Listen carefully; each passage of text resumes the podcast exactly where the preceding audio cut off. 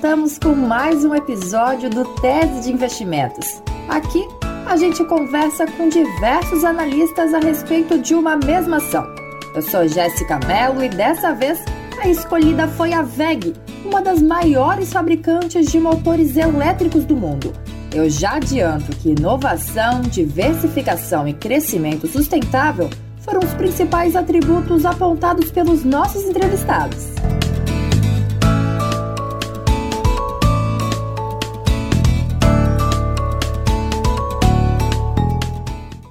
Bom, para começar a falar um pouco sobre a empresa, a VEG tem sede em Jaraguá do Sul, em Santa Catarina, e outras unidades aqui no país, mas tem parques fabris na Argentina, África do Sul, México, Estados Unidos, Áustria, China, Alemanha, Portugal, Espanha e Índia. Além dos equipamentos eletroeletrônicos industriais, a VEG também atua no segmento de geração, transmissão e distribuição de energia, soluções para a indústria 4.0 e ainda em tintas e motores para aplicações comerciais. E se você acha que está faltando diversificação, a VEG produziu até respiradores pulmonares no início da pandemia, já que eles estavam faltando no mercado e eram necessários para os pacientes internados com Covid-19 em UTIs. E para comentar os fatores que beneficiam os resultados e também o que, pode ser um fator de risco para a empresa, eu conversei com Lucas Lag, que é analista da XP, Fernando Ferrer, que é analista da Empíricos, e Luiz Morin, que é co-head da EK Research. Vamos lá?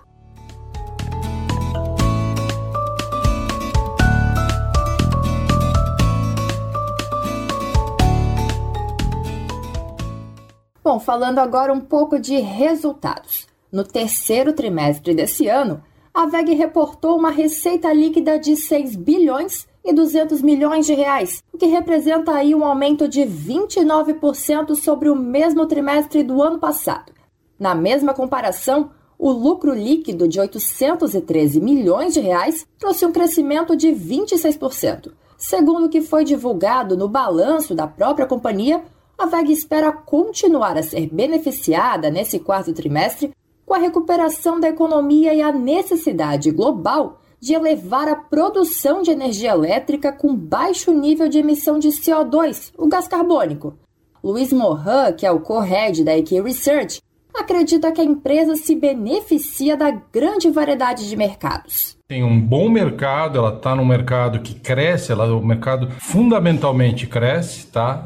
Uh, tanto o mercado de equipamentos industriais tem tido um desempenho muito bom, e principalmente o mercado do que eles chamam de GTD, né? Que são os equipamentos para geração, transmissão e distribuição de energia. E além disso, a VEX se beneficia da, da, da grande variedade de mercados que ela tem. Então, isso dá para ela também uma grande diversidade de moedas. Ela acaba beneficiando disso na hora que você vê o crescimento da receita. Isso tem sido uma constante historicamente tem sido assim, e ela está envolvida em mercados que têm essa taxa de crescimento é, elevada, porque são mercados que eles estão, eles estão sendo beneficiados por fatores fundamentais que são históricos, são seculares, são taxas de crescimento bastante atraentes. Fernando Ferrer, que é o analista da Empíricos, destaca que o balanço veio acima da expectativa do mercado, principalmente com o aumento da eficiência. Então, ela cresce receita a níveis é, razoáveis, né? então 29% é, no consolidado, e também busca ser eficiente no seu, nas suas despesas. É, isso fez com que ela conseguisse, por exemplo, reduzir o percentual quando a gente compara despesa administrativa por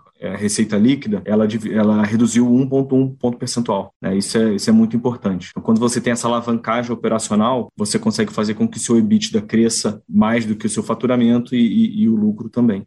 Para Lucas Lag, analista da XP, o grande destaque no terceiro trimestre foi o GTD. Né, que eles chamam de geração, transmissão e distribuição de energia, né, crescendo bastante receita, ali, principalmente no mercado doméstico, justamente refletindo essa principalmente essa carteira de ciclo longo que foi construída aí nos últimos anos. Então, eu diria que é, acho que esse fator né, do, do, segmento de GTD contribuiu bem positivamente para o resultado. E aí você tem alguns outros segmentos, principalmente os segmentos mais expostos a commodities. Né? Você tem setor de mineração, setor de óleo e gás, a parte de saneamento também, que acabou contribuindo positivamente para o resultado também. Até agora, pelo que foi informado pela companhia, a VEG não chegou a ser duramente atingida pela crise mundial da escassez de semicondutores. Segundo o LAG, o impacto foi indireto, mas porque a produção é verticalizada e esse perfil ajuda em um cenário de desabastecimento e incertezas. A única indicação mais clara de um problema relacionado é o capital de giro da companhia. Né, então, se a gente olha para o balanço da companhia, a gente vê um aumento ali nos níveis de estoque né, da, da VEG nesse terceiro TRI, e contribuiu para um consumo maior ali de capital de giro no trimestre, em que eles mesmos sinalizaram ali que é uma resposta né, justamente a esses desabastecimentos. Então, é uma maneira da companhia se proteger, né, aumentar ali pontualmente esses níveis, níveis de estoque, de modo a, a, a conseguir, né, a viabilizar uma produção nos próximos trimestres e capturar essa demanda que, que existe né, para os principais produtos dela. E o que a gente quer saber é qual é a tese. Para a Moran, da EQI, o risco da VEG está na execução da produção. Ela tem um processo produtivo que é extremamente bem azeitado, é um processo produtivo verticalmente integrado que começa na produção dos componentes e vai até a entrega dos produtos acabados. E ela consegue, porque ela tem esse produto verticalmente, esse processo verticalmente integrado, ela consegue manobrar muito bem as, as dificuldades, eventuais mudanças do mercado. Então, fundamentalmente no caso da VEG, é, é sempre um risco de execução, é um risco de gente. Ela tem que estar permanentemente formando os seus engenheiros para que se tornam uh, os seus gestores, para que eles continuem operando esse sistema, que é um sistema muito vencedor e que vem dando certo há muito tempo. Lag da XP aponta que o nível de retorno sobre o capital investido está acima dos pares, crescendo desde 2019, o que motivou a valorização das ações.